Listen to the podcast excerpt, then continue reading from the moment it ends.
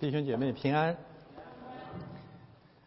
中国的春节快到了，呃，我们过过了过过很多很多的春节。那个春节到底是什么意思呢？为什么要过年？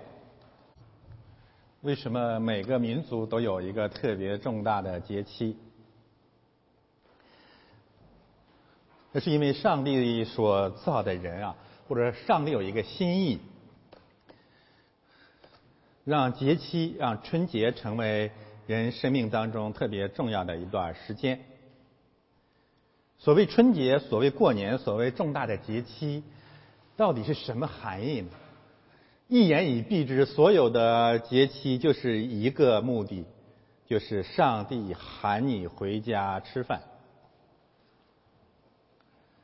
所有的节期，包括春节。神有一个旨意，就是上帝喊你回家吃饭。因此，春节有两个不可缺少的要件。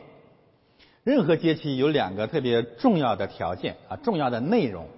第一是回家，第二是吃饭。上帝要给我们一个家，每一个人都需要一个家。上帝要把人组织成为一个家，包括你这样生出来的儿女。无非是上帝要把他组织到你这个家庭里来，共同形成一个家。人需要一个家，上帝为我们预备、组织和建造了一个家。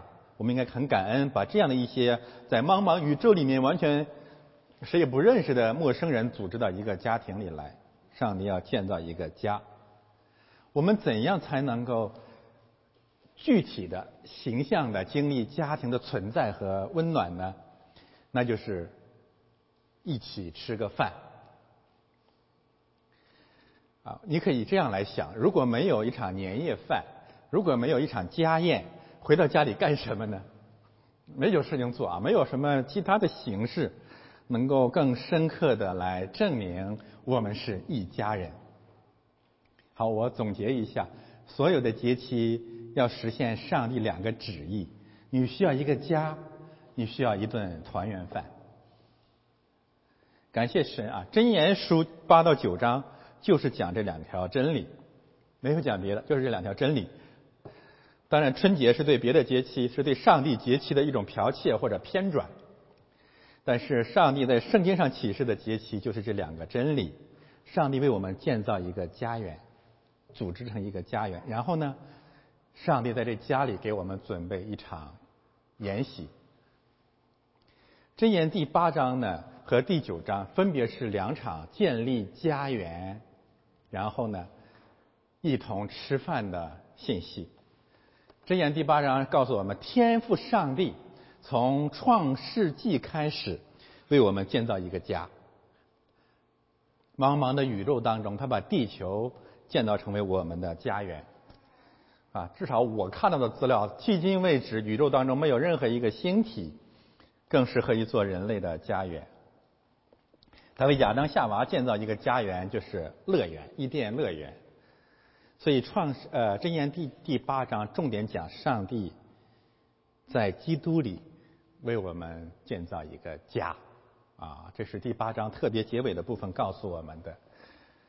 同时，他也告诉我们，这个整个这个建造的过程当中是通过话语、神的话语、真理、圣道。呼喊、呼呼唤建造起来的，借着传道、传福音，上帝把他的儿女从世界里面召集出来，来到教会，把教会变成他的家。这是箴言第八章的一个信息，而这里面特别讲到，上帝建造地球、建造天地、建造宇宙万物的时候呢，他的儿子在旁边帮忙，跟他同在，很开心。所以我这是耶稣基督小的时候，他爸爸是个木匠啊，他也是个木匠，在他父亲面前玩耍帮工，他的父亲为他建造了一个家。啊，这是一个很深的真理啊，藏在我们的生命里面。你知道为什么一个孩子刚刚降生的时候，他们最喜欢玩玩的实际上是两种游戏，所有的民族都有，一个就是搭积木。把各种东西反正摞起来，很有天赋，孩子们真是很有天赋。第二一个就是过家家，啊，这个炒饭做菜，反正什么都学。人是按照基督的形象造的啊，基督开始在这段呃箴言第八章告诉我们，上帝创造宇宙万物的时候，他的儿子在他旁边，他为他儿子造了这个家，造了这个地球，造了宇宙万物，天地万物都归了他的儿子。箴言第九章告诉我们什么呢？上如果说啊，箴言第八章告诉我们，天父上帝为他儿子建造了这个宇宙，建造了教会。那么箴言第九章就是说，耶稣基督自己建造了教会，建造了这个新的世界，并且在这个新的世界里面为我们摆设筵席。这个筵席可以理解为教会的主日崇拜，特别可以指向我们的圣餐礼。所以今天最后我会重点的讲一讲圣餐礼的内容。刚刚信基督的人啊，特别呃，包括很多信了很多年的人，可能到现在也不明白，我们那个圣餐主日为什么要搞那么一个形式？它到底有哪些特别深刻的含义？为什么在基督教的历史当中啊，出现了那几场特别重大的分裂，都是围绕着圣餐展开的？所以今天不明白的人就说这个基督教小题大做，为什么围绕着这么点形式上的小事情，闹得基督教今天四分五裂？天主教现在有弥撒，那么我们有主日圣餐，啊，其他的教会有的时候也也有圣餐礼，它到底要告诉我们什么真理？而且我们今天要明白，这是基督教至关重要的真理，是最最重要的真理。那我们怎样来理解它？啊，由于经文比较长呢，我们今天简略的讲讲箴言第八章，然后重点讲讲箴言的第九章。第八章是讲耶稣基督是神的智慧，神在基督里面创造创造宇宙万物，并且来寻找我们。那么第九章重点讲圣餐。好，我们看，先看一个相关的经文，翻到下一页。呃，哦，这是整个的这个箴言八到九章的结构，可以把整个的箴言八到九九章分成这七个部分啊。那么前三个部分讲的是耶稣基督是谁。他是道成了肉身来到了我们中间，然后他在人间要做一些呃救恩的工作，然后最后让我们知道他就是神啊，太初有道，最早上帝创造宇宙万物的时候他就在那里。因此，因此这三个部分可以归结为一个主题，就是讲基督。我写在那边了，基督是谁？然后中间那个部分就是讲我们信基督有什么好处，有什么祝福？信基督得永远的生命。这是特别重要的核心的真理。有人问你为什么要信耶稣？一句话：信耶稣得永生。当然，什么叫永生？我们需要解释。永生是不是死了以后就永远活着？当然包括这个，但不只是这个。信了耶稣那一天，从今天开始你信了。嗯，说句极端的话，你才从那个垂死的人，一直走向死亡的人。开始活在上帝喜悦的新生命里面。那么后面这三部分讲的都是教会，耶稣基督怎样建建教会？教会里面有正道。然后现在的教会，基督的教会怎样跟世界里面其他的教会、其他的宗教、其他的文化区别出来？换言之，你这个主日为什么到这里来了，而没有去参加一个 party？九章十三到十八节，重点告诉你原因，而且告诉你那些团契、那些活动的本质是什么。所以这七节经文啊，这七个部分可以分成三个主题：告诉我们基督是谁，告诉我们为什么要信他，告诉我们了信了他以后我们怎样有新的生活。换言之啊，箴言八到九章在讲三个终极的真理。特别重要的真理：第一，我们信的是谁；第二，我们为什么要信他；第三，我们怎样信他。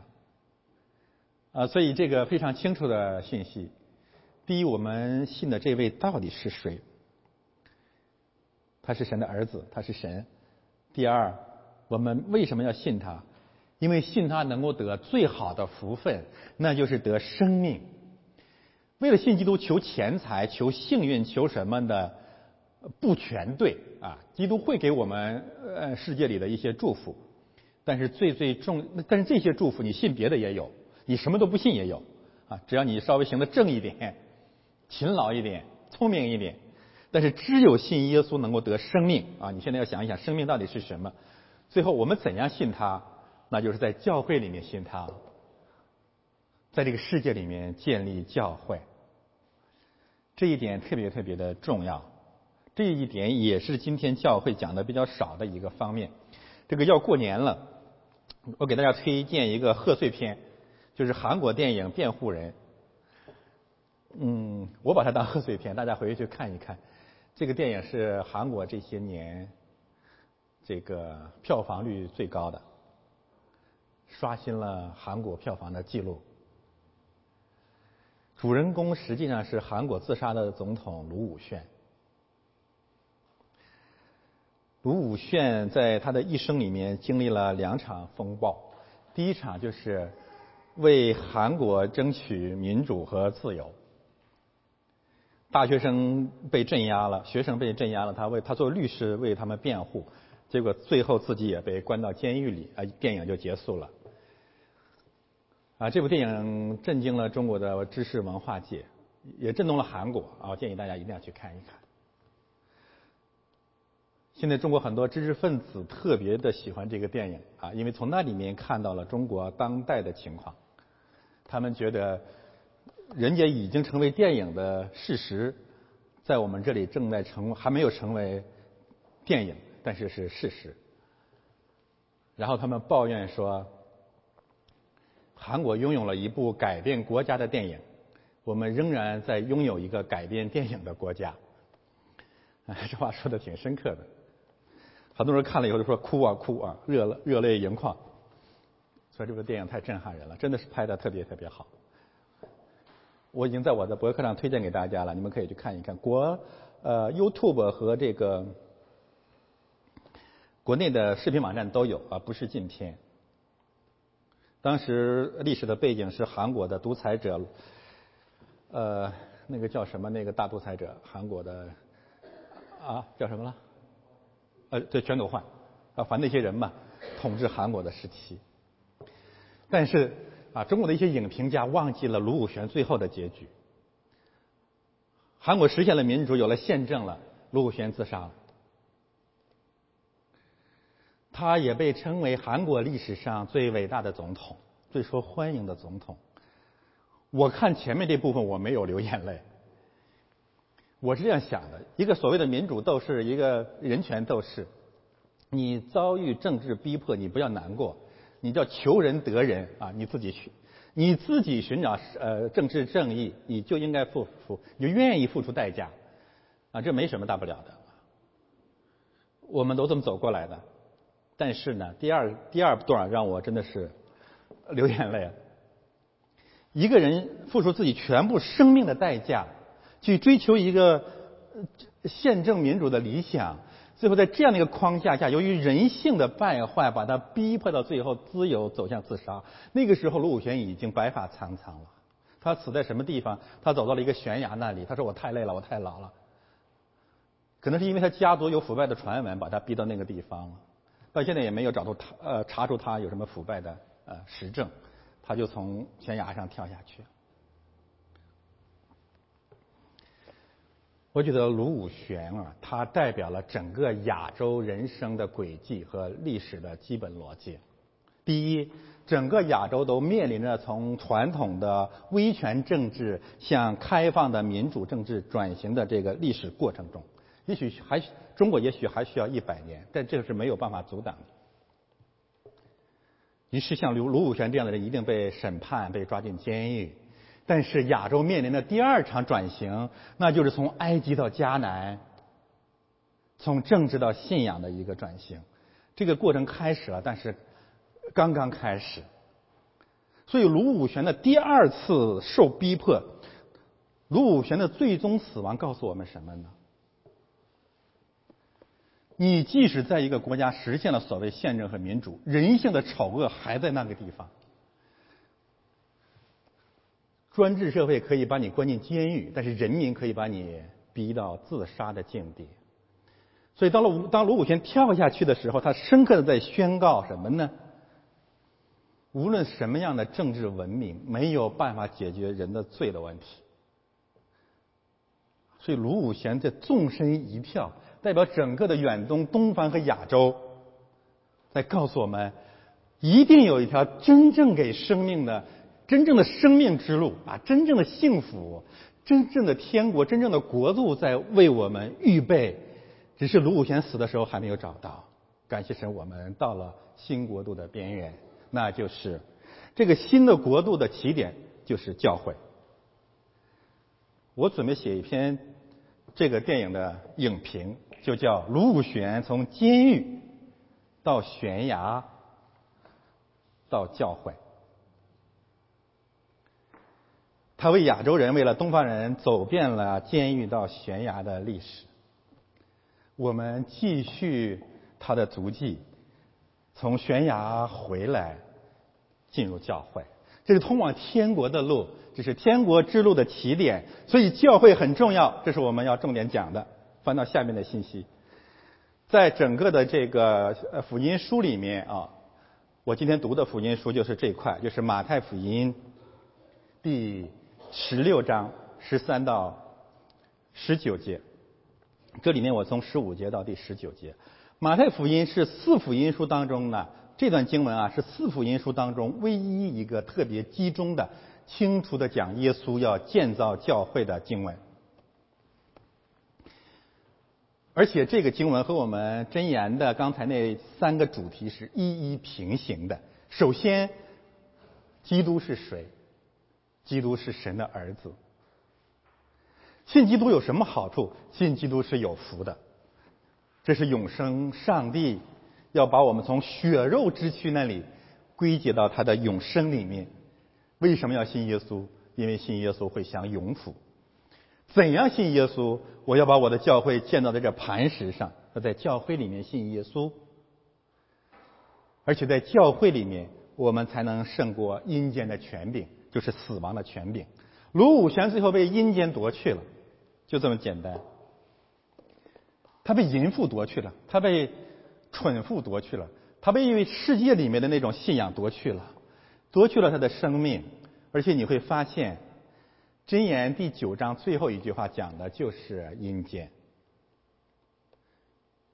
所以整个的福音书新约还是在不断的解释旧约，但是光明的道路是在教会里面。我们在地上所捆绑的，这就是指传福音啊。有人不信，还继续在世界里面的人，那就继续被捆绑。但是信了福音的人就会被释放。福音会让千千万万个被监狱监禁的卢武铨得到释放，会让千千万万个从悬崖悬崖或者正在悬崖徘徊的卢武铨。喊他回家吃饭。在路加福音里面，特别有意思的一段经文啊，就是耶稣第一次出来传道。路加福音第四章，第一次出来传道的时候，在会堂里讲道，讲完道之后呢，众人就一怒火天天凶，要用石头打死他，或者把他推到了悬崖上。这是一个很有意思的一个象征。耶稣没有从悬崖跳下去，他从人群里面分开就回就走出来了。这是我们生命的写照。在我们的我们在世界里面，常常我们走到了悬崖的边上，我们人生到了绝路了。其实卢武铉走的是我们共同的路，对不对？每个人都走到过悬崖边上，婚姻也好，爱情也好，事业也好，政治的逼迫也好，经济的困境也好，两性关系也好。经济的贫困也好，你走到了悬崖了，对吗？你要跳下去。但是主耶稣用他的这个故事告诉我们每一个在悬崖上的人说：你要从人群分出来走出去。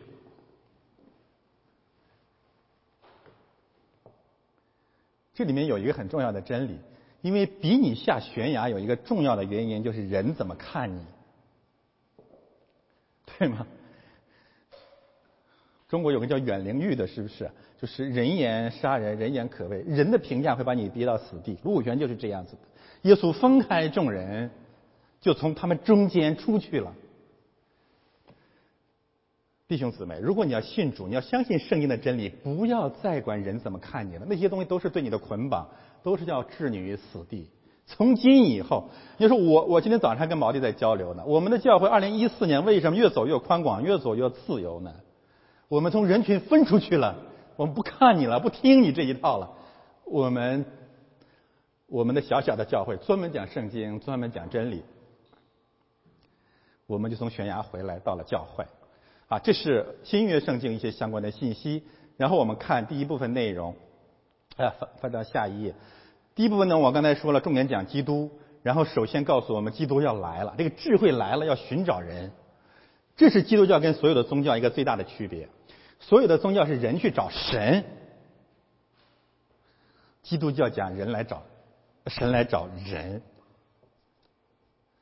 这也是基督教和无神论啊理性主义的区别，或者说跟西方的现在美国的主流价值的区别。那美国的主流价值叫自然神论，就是有一位上帝，但是他创造了宇宙万物之后就不管我们了。上个主日我们谈到了这个，耶稣为什么是上帝的儿子？三位一体是什么意思？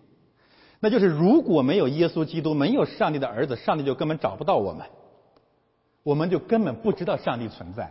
为什么基督教是个理性的宗教呢？因为有了耶稣基督，他来了，借着他，我们知道上帝存在，我们知道上帝爱我们。这也告诉我们，如果有人相信有神，却不相信耶稣基督是神，就意味着他相信的那个神，或者是无能的，他没有能力让我们人找到他，或者是不爱我们的，他不来找我们，对吗？这就是为什么要相信三位一体的神，为什么我们要信耶稣基督是主？你怎么可以想象有你的父亲把你生出来了，再也不来找你了？天上的上帝是我们的天赋，他创造我们了，再不管我们了，任我们在地球这个旷野上大而可畏的旷野上生老病死，互相犯罪。所以基督教为什么是个爱的宗教？他讲神实在有能力，他有能力向我们启示他，然后呢，他爱我们，他来找我们回家吃饭，进教会吃饭，他与我们同在，这是基督教的最重要的真理。跟别的宗教，你要问我为什么不信别的宗教？因为只有基督教讲这个。讲上帝在他儿子那里面来找我们，然后组织我们回家吃饭。其他的宗教，你像东方的宗教，首先我们不知道上帝在哪里，对吗？那么我们怎么跟上帝相遇呢？我们偷偷摸摸的，我们去修行，我们去折腾，我们去做梦，我模模糊糊的感觉到缘分。你知道一个什么样无能的上帝在靠缘分跟你在一起呢？那就意思说，除了有缘分的人跟上帝在一起，其他人上帝都不搭理了。这是上帝吗？那个上那个上帝跟政治局的委员是一样的。我今天请跟你在一起，因为咱俩有缘。我们上帝在他的儿子里面呼喊所有的人。所以第二一个告诉我们，上帝呼喊所有的人，亚当的儿子，所有的人类，他来找我们每一个人。所有人跟上帝都有缘，为什么？因为所有的人都是上帝造的，这是基督教。上帝来找我们每一个人，他找啊，他在整个世界的高处啊来寻找我们，大声的呼喊我们，呼喊人来倾听他的真理，然后最后告诉我们，人为什么不愿信耶稣基督？为什么不愿去听他的呢？因为人在这个世界里面，在对食物、对金钱的看法。超过对上帝的看法。这个世界阻挡我们信耶稣基督最最重要的原因是世界里的利益。所以我们认识耶稣基督，面对食物的拦阻，面对利益的拦阻，一般要走三个阶段。这三个第一个阶段呢，就是耶稣首先告诉我们说，人活着不单靠食物，也靠神口里所说的话。你今天为什么坐在这里？你本来应该去寻找食物去，对不对？因为我们越来越明白真理在我们的生命当中跟食物至少是同等重要的。以前我们没有这个需要，现在我们有了。第二步，耶稣再一次告诉我们说：你不能拜两个神，不能既拜马门又拜上帝。马门就是钱财。所以第二步的时候呢，你进一步了，就是我们需要钱财啊，我们需要挣钱，没有问题。但是你不要把他们看成是上帝，看成是你最爱的。你只能崇拜一位。那么到了第三个境界，你再跟随主很多很多年。你就走到了这个境界，就是你是万物万物如粪土，视耶稣基督为至宝。你愿意把所有的一切都变卖了来买天国的珍珠。这是我们跟随主慢慢会经历这样三个阶段。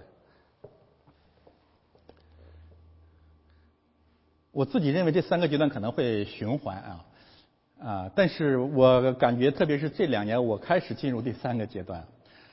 视万物如粪土，不是指你不喜欢钱，不是的，而是你有更多更多的心思不在那一件事情上，但上帝照样去供应你，啊，没有时间啊，这个坐在床上然后数存折，没有时间了。然后我给大家说一个简单的例子，就是，呃，国内有一些奉献。我不瞒大家说，今天透露一点实底，我到现在从来没有去看过。国内有童工给我几乎每一个月或者半呃两两周给我发一封这个所谓奉献的清单。我这里说句心里话啊，这可能要录音传过去啊。其实我从来没有看过，我不关心有多少钱，当然我也信任童工，不会有任何问题，在中间我相信他们。我举这个例子想说明一个什么事件呢？就是你慢慢慢慢的会发现，钱财这个事情上，你不要耗太多的生命和精力，你有更多更多重要的事情去做了。而一旦你这样做的时候，你如果是你做的是正经事业，你会发现神会祝福你的生活。这就是我们的上帝。好，我们看下面的信息。然后呢，耶稣基督来到了这个人间。这里面的信息告诉我们什么呢？他这个世界上要把我们。从世界里面呼喊出来，大家还记得他呼召税吏马太，马太当时正在收钱数钱呢，在税关上。他说：“你来跟从我。”然后税吏就放下一切来跟随了耶稣基督。这里面重点告诉我们，耶稣基督来要更新人类的爱情。这里面讲了很多爱的信息。耶稣来要赐给我们真正的爱情啊！我我已经讲过，圣经讲的爱情有广泛的含义。在耶稣基督来之前。我们人类有三场惊心痛魄、魂绕梦牵、难舍难分、刻骨铭心的爱情。但是我今天要告诉大家，其实这些爱情跟男女都没有关系。你最爱的不是你老婆，也不是哪个女人或哪个男人，那是偶尔的啊，突发神经的几个月、几的一段时间，你死去活来，我信啊，我我我我我们都有。但是你在一生当中啊，你永远呃，在一生里面永远爱的只是只是三个对象。第一个对象是谁？就是你自己。啊，你太爱你自己了，哎，我太爱我了。我以前开过玩笑，我说我每天早晨照镜子，我都想给自己磕一个，太伟大了。嗯，玉树临风，我怎么这么好，对吧？我真是想为我自己跟别人拼了。所以这种爱情超越超过所有的爱情，所以这里面讲自我啊，自我是我们第一个情人，是我们一生当中最爱的。这里不是说上帝说你造了我，当然我我爱我自己，这没有什么错，不是的。这里面讲的自我一个最重要的特征就是骄傲和狂妄，骄傲狂妄，就是人的自我骄傲是我们的第一个情人。基督来，首先剥夺了我们，拆散了我们第一场婚姻和情爱，就是让我们重新认识你自己是谁。啊，这是耶稣让我们特别难受的第一个方面，是一些人在这里听了一段时间不愿意再听的一个原因，因为福音首先破碎的是我们的骄傲。我们有一套嘛，突然圣经那一套跟你的那完全对着对着干。所以有人信，有人不信，有人听一段时间不听了。但弟兄姊妹一定不要绝望，一定不要难过，你继续祷告，不要失去信心。但是你不要以为这是个什么大不了的事，这太正常了。圣经讲有人信，有人不信。使徒行传结束的时候，保罗讲到在在罗马，有人信，有人不信，就告诉我们，传福音永远是这样子的。你满怀爱心把人带到教会来，但是他听着听着他就走了，这是太正常了。但是我们如果有信心，你会发现他离开了一年，甚至两年、三年、五年，种子已经播下了，有一天他会回来，这是真的。因为耶稣来，首先拆散了我们第一场淫乱，就是人跟自我的淫乱；第二场淫乱，权力。这个权利不仅仅指政治权利，当然包括政治权利、政治野心、政治理想。也包括我们在任何人际关系当中，我们想占上位，我想在感情上、在道理上、在金钱上、在政治上成为别人的人上人、救主、点拨者、劝劝导者、管理者，诸如此类。我们太爱管事儿了，我们太爱论断人了。所有这一系列，无非是你要在别人的身上建立一种权柄。在没有福音光照的国家和民族啊，包括我本人自己在内，我们一出生我们就爱上了权力，那就是最明显的表现。一个小屁孩就知道怎么用道德去论断别人。当你听见了别人有什么丑闻、有什么事情的时候，你马上就要做那个人的上道德上的上帝。因此，每一个无神论者都是一个道德恐怖分子。我们要在别人身上做王。我们太爱这个了啊！所谓的公共知识分子，其实就是这么个人。我如果不能掌握政治权利，我就要垄断道德权利。我我以前特别喜欢这个词，就是知识分子是民族的良心。信基督以后，我再也不讲不敢讲这种话了。我有什么资格成为民族的良心呢？我自己的良心这么有缺陷。但是你想过没有？这几千年来，我们一直是这么讲的，而且还当做一个正价值去讲。中国知识分子只是需要一面镜子照照自己，这面镜子就叫做圣经。第三个我们特别爱的那就是钱。你说咱们从睁开眼睛到闭上眼睛，你 你从你的一生里面，让你眉开眼笑的、气急败坏的、跟别人发生冲突的，其实大部分是钱的点事儿，包括家庭的矛盾就是钱嘛。还原了、拨开了就是钱财。利益，所以耶稣来要彻底粉碎我们这三大偶像。他不是让把这些东西全部铲平、全部抽干净，不是的。他知道我们是人，他体谅我们不过是尘土，但是他让我们把基督放在所有的这三大偶像、三尊假神之上。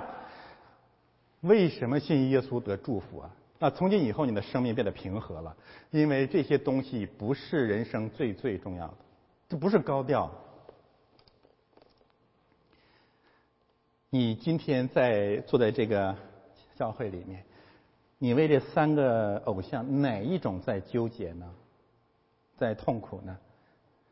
那这个信息今天就找到你了，你现在心里开始平安，因为所有的这些东西，当我们死的时候都是粪土，真的是粪土。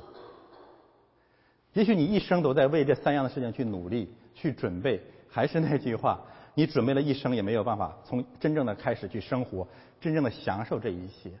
上帝不看重这些，啊，这里面还讲到说，上帝不会祝福追求这些偶像的人。你知道这是什么意思？上帝不祝福特别骄傲的人、特别自我的人、特别爱权力的人、特别爱钱财的人。这是什么意思？上帝不祝福这些人，就意味着这些人在一生里从来没有快乐过。圣经真的好深刻呀！凡是追逐这三种偶像的人，上帝如果说上帝不祝福，就是这三种偶像给他们一生带来的都是焦虑、痛苦和死亡。我们在中国看的太清楚了。也许有一个人占据了中国权力的最高位，他快乐吗？没有，他比我们所有的人都可怜。也许你经过什么什么样的努力赚了很多很多的钱，你自己想一想，这些钱财给你带来的真正的是快乐吗？真的吗？片刻的有，就数数数钱的时候有。所以，上帝要把我们从这样的可怜的状况里，自以为在追求幸福的状况里面，带进真正的幸福里面去。好，我们看下面，最后就告诉我们耶稣基督到底是谁。这里的信息无非是告诉我们，他就是三位一体的上帝，他是神，他是神的儿子。因为上帝创造宇宙万物的时候，他就在那里，就在建造房屋。这个我不多讲了，我们现在看第九章的内容。啊，不是第九章，就是最中间这部分内容。信耶稣得永远的生命。基督来了，要寻找我们。他先为我们建造了一个家，然后呢，把我们从别的家，那三个淫妇那个家那个那个假的家里面带出来，从自我、权利和钱财那三个淫妇的家里面带出来，带出来干什么呢？把生命赐给我们。啊，福音书里面不断讲什么最重要？说你获得了全世界，如果失去了生命，那有什么意义呢？你那么忙，那么忙，你在忙什么呢？但是最最重要的，反而你不要了。最终最最重要的是什么呢？就是福音。福音就是好消息，就是祝福。我们要听福音得生命。生命，圣经一直在讲生命，至少有两个含义。第一个含义当然就指永生，上帝认为人会永远的存活，啊，这是我们跟无神论的看法不一样。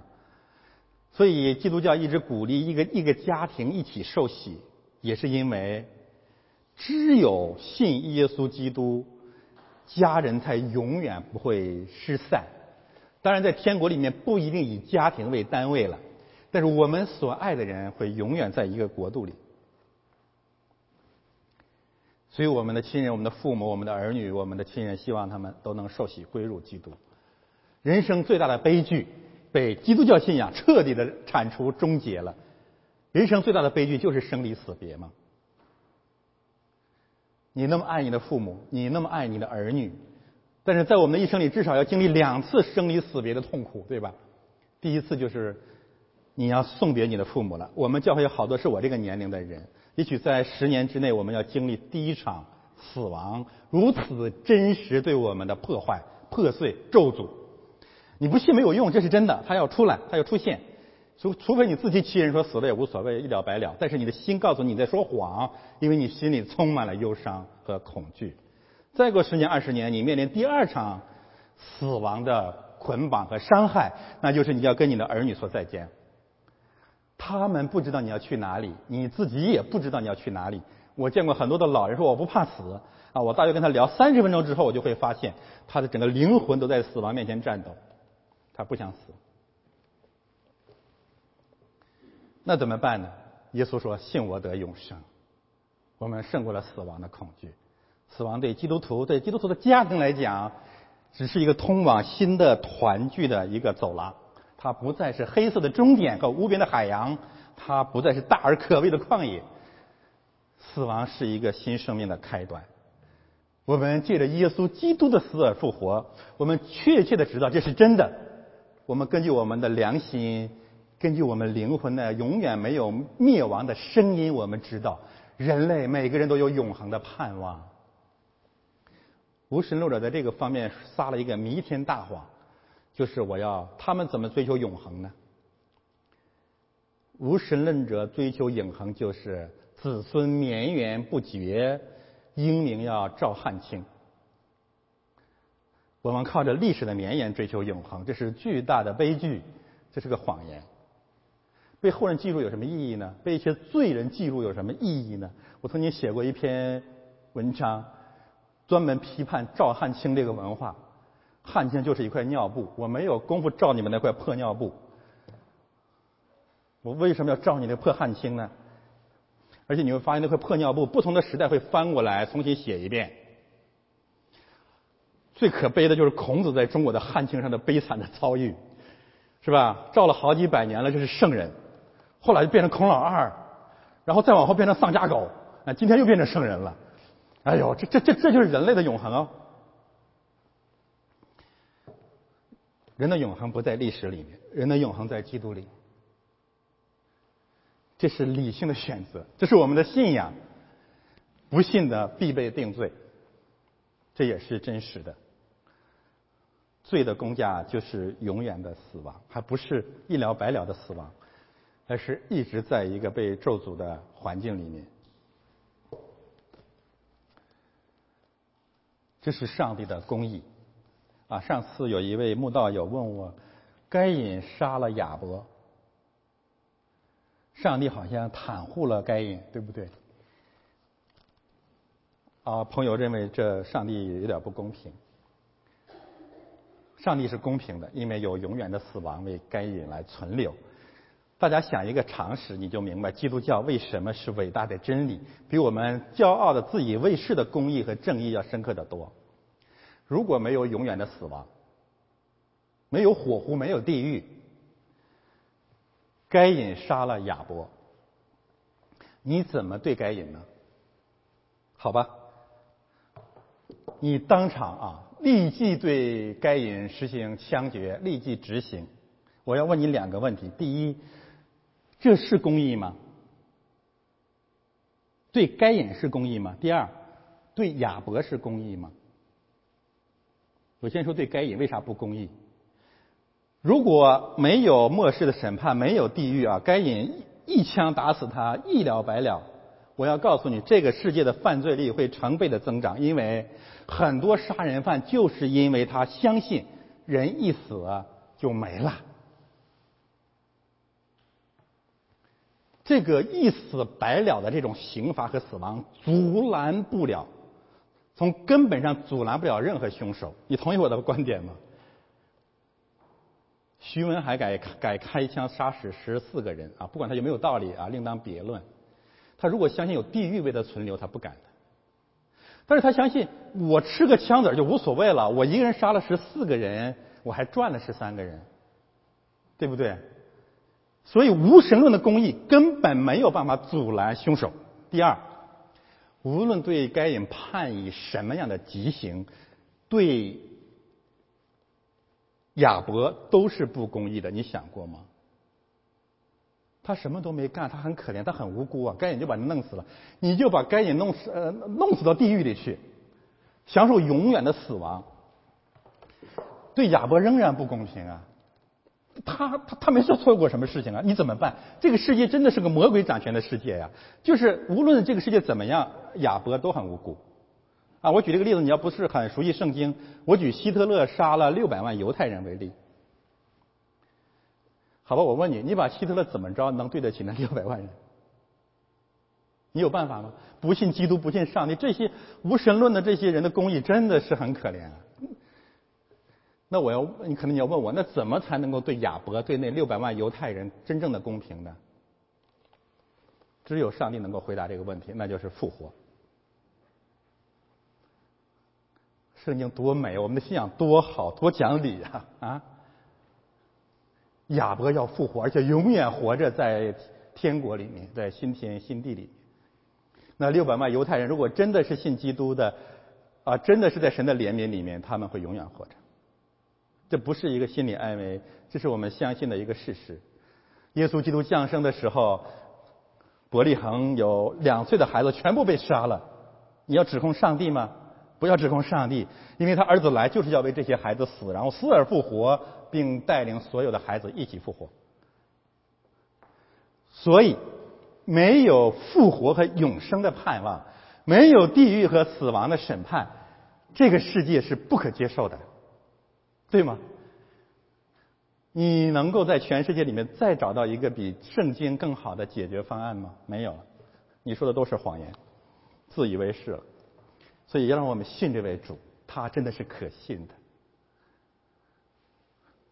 他是唯一正直的、唯一公义的。好，我们看下面下面教会的信息。箴言第九章可以分成这三个部分，第一部分讲圣礼，就是。上帝要为我们准备一场晚宴，然后呢讲圣道，在教会里面要传讲福音，但是会遇到一些问题，然后到了最后说教会要跟要远离这个邪教的试探和捆绑。好，我们翻到下面去看第一个内容圣礼。我读一下，你会发现这个真言书在新约里面才能读得懂啊，犹太人读不懂，因为他们不信耶稣基督。我们信了基督，我们就知道他在讲基督啊。智慧建造房屋，凿成七根柱子，宰杀牲畜，调和止酒，设摆筵席，打发使女出去，自己在城中至高处呼叫，说：“谁是愚蒙人，可以转到我这里来？”又对那无知的人说：“你们来吃我的饼和我调和的酒。你们愚蒙人要舍弃愚蒙，就得存活，并要走光明的道。”我们先看第一节经文啊，上面已经告诉我们，智慧就是指的耶稣基督的。啊，这里有个难题了，你们看了一些英文的版本啊，这个谈到智慧的时候呢，然后就又翻译成嗯用代词的时候啊，就把它翻译成女性的她，女性的她。因此他们认为这不是指基督说的。因此，在基督教进入希腊世界的时候呢，希腊人发明了一个全新的神学概念。这个神学概念在西方神学史和文化史当中有至关重要的影响，那就是所谓的索菲，所谓索菲亚。哈尔滨有个索菲亚大教堂，好像土耳其有个索菲亚大教堂，保加利亚有索菲亚大教堂。索菲亚的意思是什么？智慧。而且他们相信所谓的智慧女神。智慧女神，好像很多中国人也在 起这么个名字，尽管他们不知道这是什么意思。索菲，索菲亚。那我们怎么解释智慧不是指女神，而是指基督呢？那就是因为他们不懂希伯来文的语法。在希伯来文和希腊文里面都有阴性和阳性的名词，但是。阴性的名词绝对不是仅仅指女性，而是指处于附属地位的事物，或者说处于顺服地位的事物。比如说，或者柔软的事物，像呃希伯来文里面城市、火，这些都是阴性名词。你不能说那个火是女火，这很荒唐。所以这里面真正告诉我们的很简单：耶稣基督顺服父神的旨意，进入这个世界建立教会，就这么简单。讲我们的主耶稣基督是上帝的儿子，他顺服神来到了这个世界，并告诉我们人间最伟大的智慧就是顺服上帝。所以他向上帝，上帝创造宇宙万物的耶稣基督在世界里面建造房屋。然后凿成七根柱子，这里面重点的是四个词：建造一个动词，房屋一个名词，凿成一个动词，柱子一个名词。啊，如果大家真的是懂希伯来文原文啊，你一检索，你就会赫然开朗，你会觉得圣经太美了。我先讲建造。大家知道这个整卷圣经当中呢，这个词最早最早出现在哪里呢？不是指上帝创造宇宙万物、造天造地，而是指上帝为亚当建造了夏娃。这是整卷圣经这个字最早出现的。我们知道，基督爱教会，亚当和夏娃，基督和教会，这都是平行的信息。教会被称为基督的新郎。所以，上帝为亚当建造了夏娃，也告诉我们。上帝为基督要建造教会，夏娃的创造，女人的创造是上帝创造的顶点。我们知道，上帝用了七天呃六天创造宇宙万物，但是我们知道，到第六天造男造女的时候，是先造了男人，最后造了女人。女人是创造的极致，最高峰，所以这里面没有什么重男轻女所在，女人是最美的。因为这个“创造”这个词还有雕刻、精心呃布局 诸如此类的含义，所以一出来的时候，大家还记得亚当就就懵了嘛，对吧？亚当说啊，太美了，我就要我这就是我的老婆，就是这么个意思啊啊！因为希伯来文原文有些感叹词，中文没有翻出来，说太美了，太好了，哇塞，就是这样子，惊艳啊，惊为天人。同时啊，如果夏娃是创造的顶点。我们可以这样来类比：教会是人类历史文化的顶点。卢武铉从监狱到悬崖，最后要走到教会去，这也是我自己一生生命的写照。当你坐在教会里的时候，你坐在了上帝在上帝的智慧在人间彰显的顶点。今天我们对教会开始慢慢认识了。以前我不明白，我们讨厌人类的组织，我们坐在这里，教会有什么呀？而且我喜欢基督，不喜欢教会呀，这些陈词滥调。但是你一段时间认识了教会的真理，你才会发现，上帝关于教会的这种发明创造太伟大了。它是我们所有的人在人间当中真正的救赎。我要告诉大家，如果西方文明跟中方文明有什么区别的话，只有一点，那就是一个有教会的国呃民族，一个有教会的文明和一个没有教会的文明，就这么简单，没有别的，别的都是假的，都有，两边可以共享，但只有一点，那就是西方有教会，中方中国没有。两个陈词滥调啊，我已经呃在博文上反驳了，一个就是我喜欢基督，不喜欢教会。第二，我讨厌任何人的组织。啊，中国知识分子特别喜欢讲这两两个陈词滥调，显示自己很高明。第一点是赌神的，因为基督爱教会，你凭什么呢？基督说教会是我的新娘，你你喜欢基督，不喜欢他太太，你对基督就采取了斩首的行动。基督说：“教会是我的身体，你把基督切开了，要脑袋，身体扔了。”所以只能说这样的道理不不不明白圣经。更重要的是，基督从来没有说，圣经从来没有说教会没有问题。而且我从来不承认，所谓我不去教会也比你们做人好啊！这种论调的人就是恬不知耻的一些人。啊，不认识自己的人就是特别的自我骄傲的人。我不认为我们基督徒比他们好，呃，这是真的。但是我绝不认为他们比我们好，这是个事实。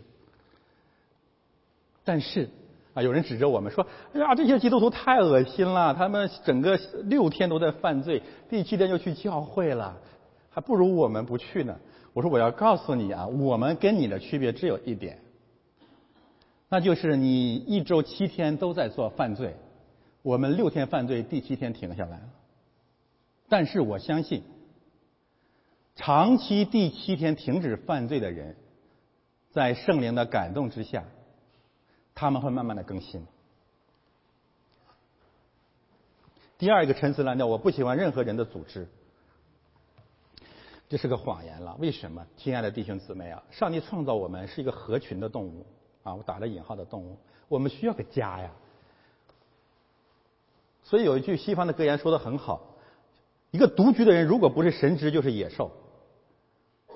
我们需要一个家，只是我们这个家需要按照基督的真理来建造。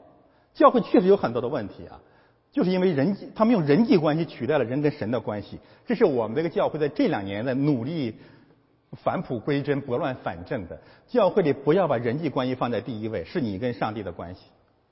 越是这样，我们越解放，我们越相爱，教会越简单，教会越壮大。不要在教会里面把人际关系放在第一位。教会首先是你跟基督的关系。那么，怎样保证呢？我们跟基督的关系能够是健康的啊？教会是健康的，那就是建造本身这个词也给我们看见了这一点。建造是一个有秩序的建造，是个合乎逻辑的工程，不是个杂乱无章拼凑起来的。但是这个建造的工作呢，在这个建造教会的工作，在整个的历史里面，在你的周周围，会充满了很多的试探和捆绑。刚才我讲的只是两点，还有一点你一定要记得：你进教会是你一生当中最重要的一步，也是特别难的一步。很少有人能在一个教会里面坚持很久。很少有人啊，很多人可以说他经常我们叫教会失败，去两天、一个月、两几周、半年就再也坚持不下去了。而且你离开不再坚持的理由都非常真实，不喜欢牧师，不喜欢牧师的讲道，在教会里出现了人际风波，看教会里什么丑闻，觉得哎呀，教会那么乱，我可不去了。你看我这么干净，都会有的。所以进教会是特别特别敏感的一个事情，因为这是个属灵的事件，一定有很多很多的东西千方百计的阻拦你坚持教会生活的脚步。这个阻拦主要来自于刚才我说的三大偶像。你要查整个建造这个工作呀，在这个创世纪第十二章之前有三轮这个建造的对比，很有意思。第一次，上帝为亚当建造夏娃；第二次，该隐为他儿子以诺建造了以诺城。这很有意思吧？上帝为他的儿子建造了教会。该隐为他的儿子建造了世界的城市，这两座这两个建筑物是有竞争关系的，你进教会还是进世界，就这么简单了。接下来呢，第二轮的竞争，诺亚为他一家建造了方舟，这相当于教会。然后呢，巴比伦人为人类建造了巴别塔，用的都是这一个字啊。你看，这是是不是特别特别的有意思？这样的对比啊，这样的竞争，这样的试探，会贯穿整个人类历史的始终。在这样的背景之下，上帝呼喊亚伯拉罕、亚伯兰离开那个家，离开巴比伦那个家。上帝说：“你要在迦南干什么呢？”建造一座圣坛，教会，教会是以圣坛为中心的，这么样这么样的一个建建造结构。因为在那个地方，上帝要说：“我要借着圣坛、会幕、帐幕、圣殿，教会与你们同在。”啊，这是实际上这是整个圣经的历史。然后就是房屋，房屋在建造的呃呃，结果就是房屋。房屋有两个含义，第一就是指帐幕、教会、圣殿；第二个含义就指一家人，一家人、家、家庭都是这一个词。所以上帝要为我们建造一个家。耶稣来了，说：“人子来要寻找失散的，就是我要喊你们回家。”那家在哪里呢？耶稣指着彼得说：“我要把我的教会建造在这块磐石上。”我们知道耶稣是木匠，他父亲是木匠，他也是木匠。这个木匠，这个木工呢，真正的含义实际上就是一个有智慧人，一个真正智慧的人啊，是一个建造的人，建造房屋的人，是个建设者，是个建立家园的人。那么这个房间里面有什么呢？凿成七根柱子。这个凿成主要是指的什么呢？雕刻、破碎。耶稣来到这个世界来寻找失丧的，首先干的是什么呢？寻找门徒，寻找使徒，案例牧师，组织童工。那么这些指的就是七根柱子。新约圣经有三段经文讲柱子，指着雅各、约翰、彼得说：“你们是教会的柱子。”所以要建造一个家，需要一些童工。需要一些需要牧者，需要注释。为什么是七个呢？可能有两个含义，一个是指一般的希伯来人的建筑，以色列人的建筑有两个或者四根柱子已经不得了了。那七根柱子是上帝的建筑，是最宏伟、最壮观的，是创造的极致。上帝用七天创造了宇宙万物，上帝所建造的殿堂有七根柱子。然后到了启示录，我们会发现有七间教会。也可以说，上帝要在世界里面把他应该有的教会全部建立起来，基督就回来了。所以，首先的一个真理是建立教堂。那么，建立教堂、建立教会有家了，然后呢，就是吃饭。这里的信息没有别的，就是聚在一起要吃饭，吃和喝，宰杀牲畜，调和止酒。第二节和第五节是呼应的，吃我的饼，调和我的酒。生竹和饼无非是指身体，特别指耶稣基督的身体。那么酒当然就是酒了。我们每个主日圣餐都是会这样来宣告：这是我的身体，为你们舍的。这是我的血，你们拿着喝，为的是纪念我。这有非常深刻的含义。我最后再讲。现在你需要知道的就是，上帝给我们建好了一个家园，呼喊我们回家吃饭。但是呢，不是所有的人都能够任信这样的真理。有愚昧人不愿意走这样的路。这个愚昧人呢，在新约圣经里面应验到一个人的身上了，那就是卖耶稣基督的犹大。耶稣呃，这个犹大卖耶稣，那是一个黑夜，是一个夜晚，他。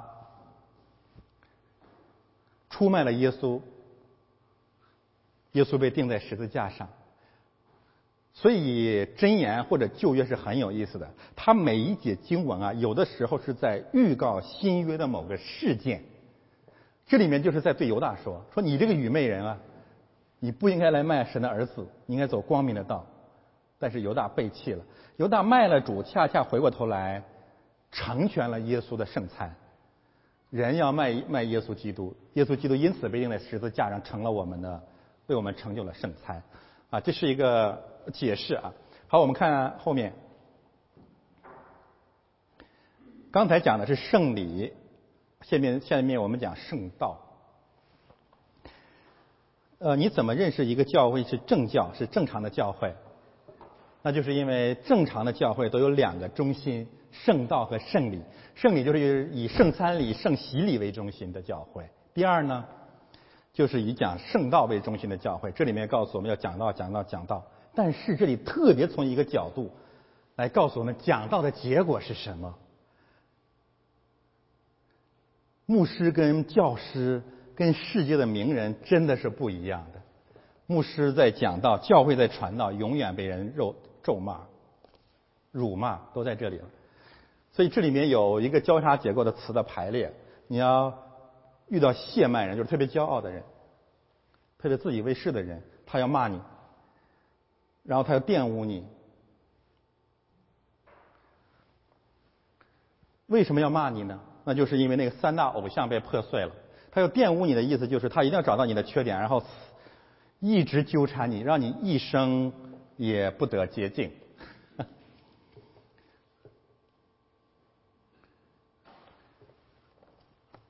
但是还是有人会从谢曼的状态当中呢被拯救出来，选择神的智慧。所以要把人从谢曼，就是刚才那三种偶像当中分别出来，获得神的智慧。但是这个智慧有一个逐渐增长的过程，慢慢增长，慢慢增长，中间可能有循环往复，有的时候会软弱，有时候甚至会离开教会一段，然后再回来，这都是正常的。渐渐的更新。那么最中间的一节经文就是。我们这个圣道啊，讲到的中心是什么呢？后面这个跟那个是呼应的，我不讲了。第十节告诉我们圣道的中心：敬畏耶和华是智慧的开端，认识至圣者便是聪明。十一节，你借着我，日子必增多，年岁也必加偏。十节和十一节讲了神的三个位分：敬畏耶和华是信圣父上帝。敬畏他，他是创造宇宙万物的主。认识至圣者便是聪明。认识耶稣基督，他是我们的至圣者。怎么认识他呢？借着圣灵，我们认识耶稣基督，得享永远的生命。所以一篇圣道啊，无论你看我三年几年在这儿讲，其实每次讲的核心信息就这三点：相信上帝的创造，相信耶稣基督的救恩，相信我们在圣灵和教会里面的渐渐的成长。不要嫌我絮叨和厌烦，因为这些真理需要周而复始。如果你要厌烦圣经的真理，你就等于厌烦一日三餐。一日三餐其实调不出什么花样的，对吗？你不能说我烦死了不吃了。不是的，星期天来到教会啊，就是要再重新被这个真理得着。好，我们看最后这部分信息。基督的教会啊，你来主持圣餐会面临另外一个竞争的声音，他呼喊你不要去教会，要去那个地方。那这个这个这个是什么呢？就是叫愚昧的妇人。他喧嚷，他是蒙昧，一无所知。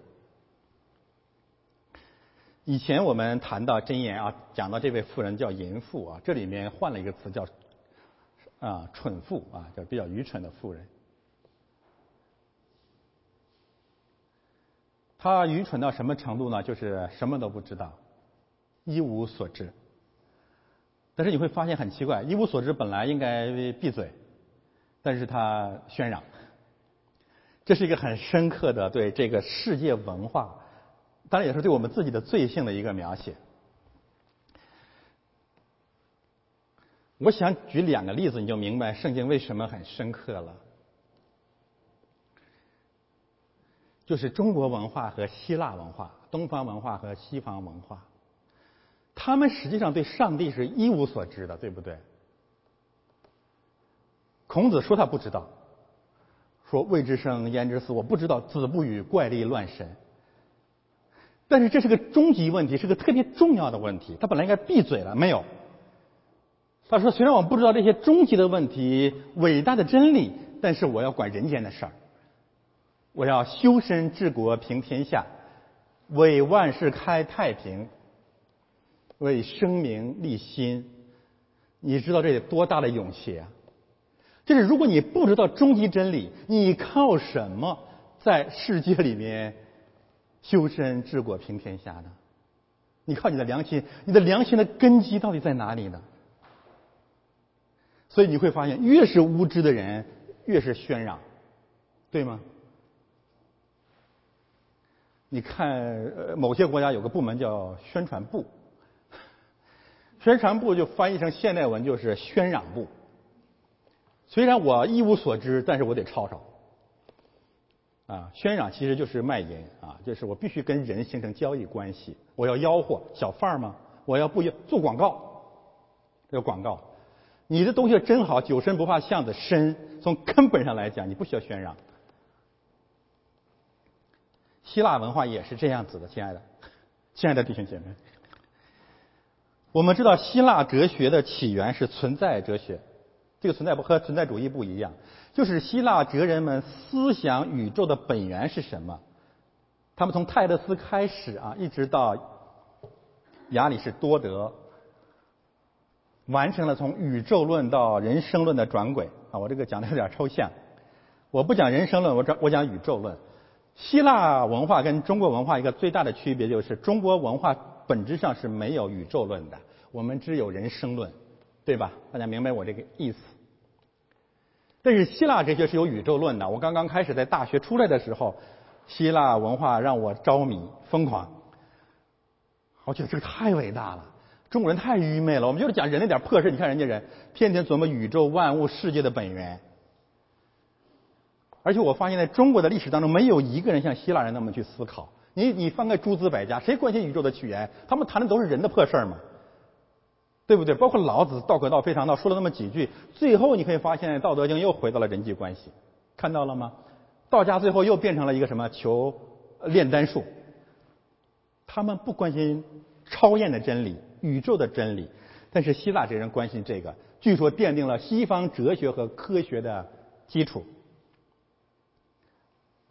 我崇拜了好些年，好些日子，一直到我打开圣经，我才会发现，希腊人跟中国人一样是一无所知，但是在宣扬。为什么？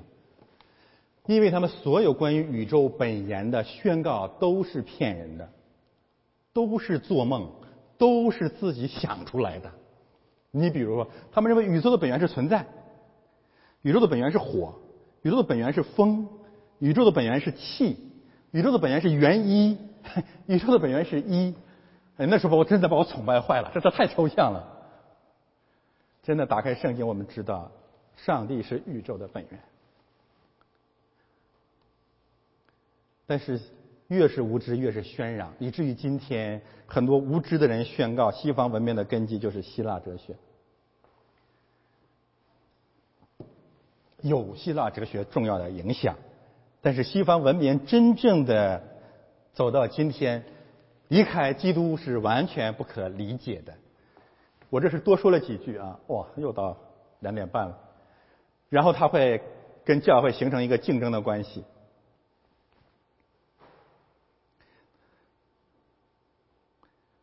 十四节跟上面的有一段经有一节经文是平行的，智慧在人间，也坐在城市的高处。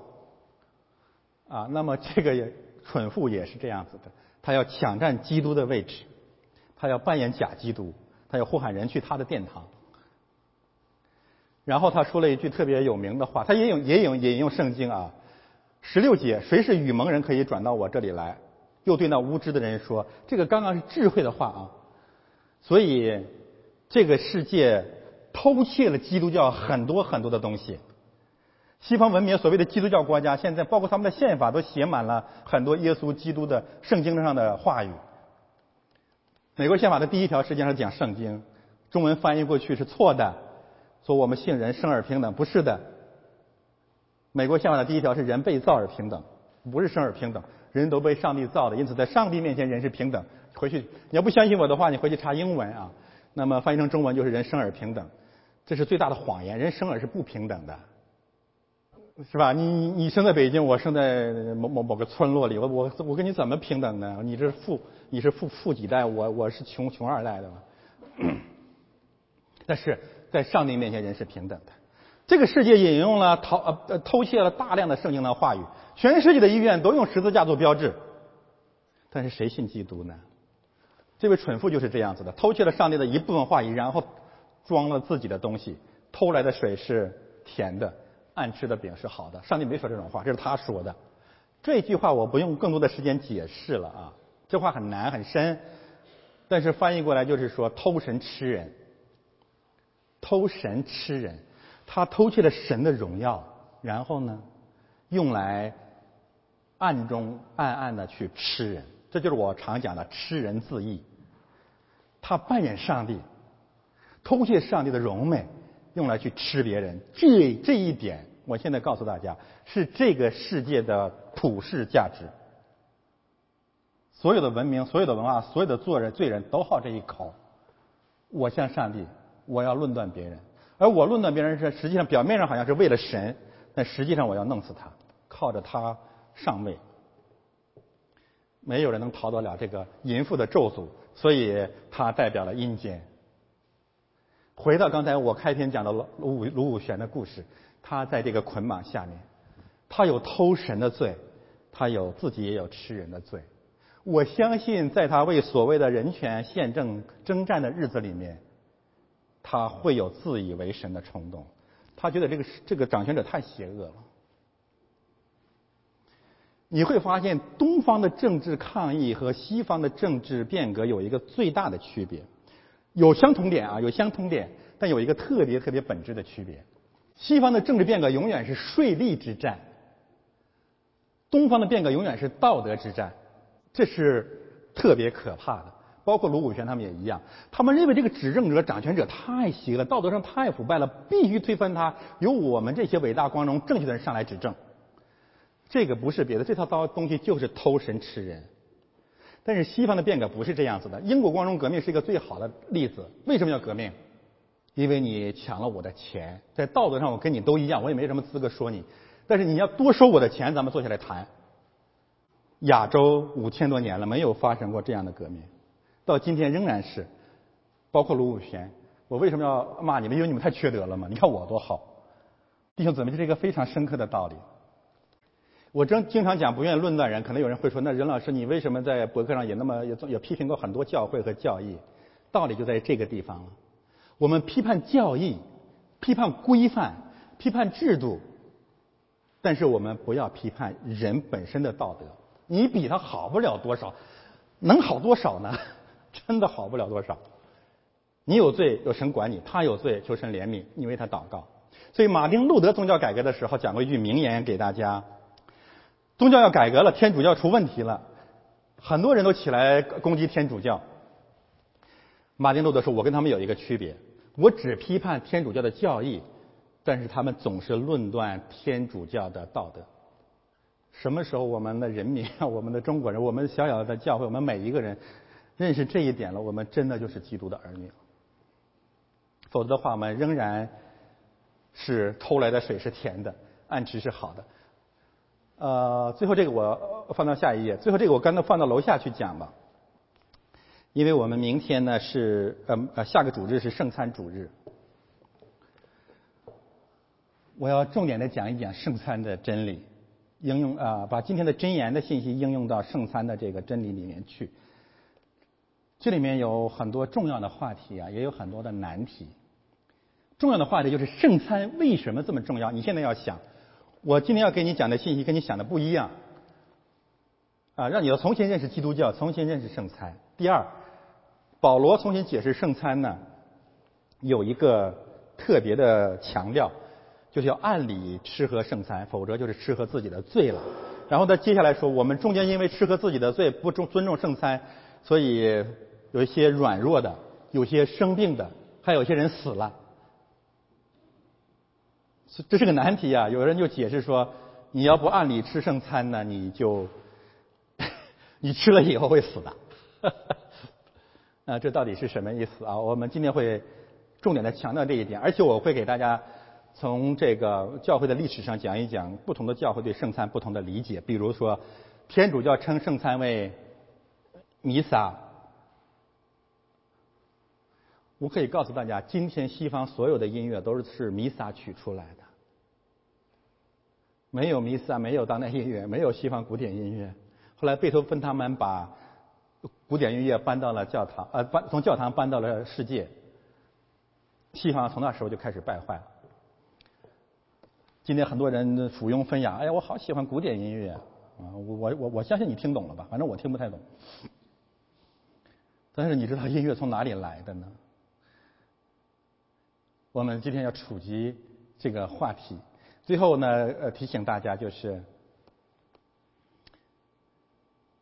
创世纪里面已经有关于圣餐的预言了，也就是说，圣餐回家吃饭这个主题呢，建立家园吃饭这个主题，从创世纪那里面就有了。上帝创造宇宙万物，你翻开创世纪第一章，你会发现最后那一天，第五天，不是第五天，第六天，星期五那天，上帝开始为人类摆设筵席。创世纪一章二十九到三十三十节说。